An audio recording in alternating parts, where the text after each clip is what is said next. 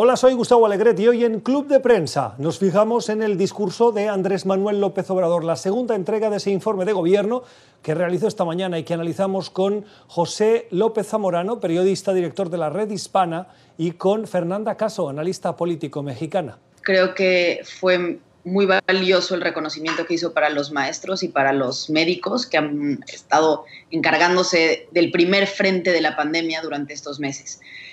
creo que era un mensaje importante que tenía que dar y, creo que eso fue bueno. Me gustó también la forma ágil en la que habló, porque de pronto en las conferencias que da en las mañanas se le escucha cansado, se escucha que de pronto no, no conecta una idea con la siguiente y, a veces eso puede generar un poco de incertidumbre sobre realmente lo que está pasando y si tiene eh, conocimiento sobre los, sobre los asuntos que está abordando, creo que la forma en la que habló de este, en, este informe fue valiosa en eso. Ahora, eh, tercero, un, último, creo que le dio el tiempo que merecía a hablar de la pandemia. Fue un mensaje muy claro y muy conciso en términos de tocar aquellos temas que importaban más. Como era de esperarse, como son todos los informes de gobierno que hemos escuchado los mexicanos durante décadas, literalmente, obviamente hubo un énfasis en lo positivo, fue un mensaje de esperanza que me parece que se puede resumir en esta frase que dijo, ya pasó lo peor y ahora vamos para arriba, no le fallaré al pueblo de México. Evidentemente se concentró en aquel que ve, en lo que él ve como los logros, el tema de que no ha caído, por ejemplo, la llegada de remesas de los mexicanos, qué bueno que hizo esa anotación, un reconocimiento de que de alguna manera este dinero que está llegando, estas remesas de los mexicanos, han apuntalado una, a una economía mexicana que cayó 18.7% en el trimestre eh, pasado. De alguna manera esto ha permitido que esta crisis no sea mayor y que no haya mayor impactación social, porque sabemos que una gran parte de esos recursos llegan directamente al consumo de nuestras familias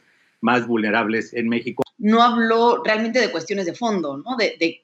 cómo mejorar la situación en la que estamos. Planteó un panorama sumamente positivo. No es algo exclusivo de este informe. ¿no? Eh, siempre pasa, cualquier presidente que da un informe en México siempre habla de un país maravilloso en el que todo se está haciendo bien y creo que eso habla también de una, un cambio que se tendría que hacer en el modelo, ¿no? No sirve estar escuchando siempre estas cifras que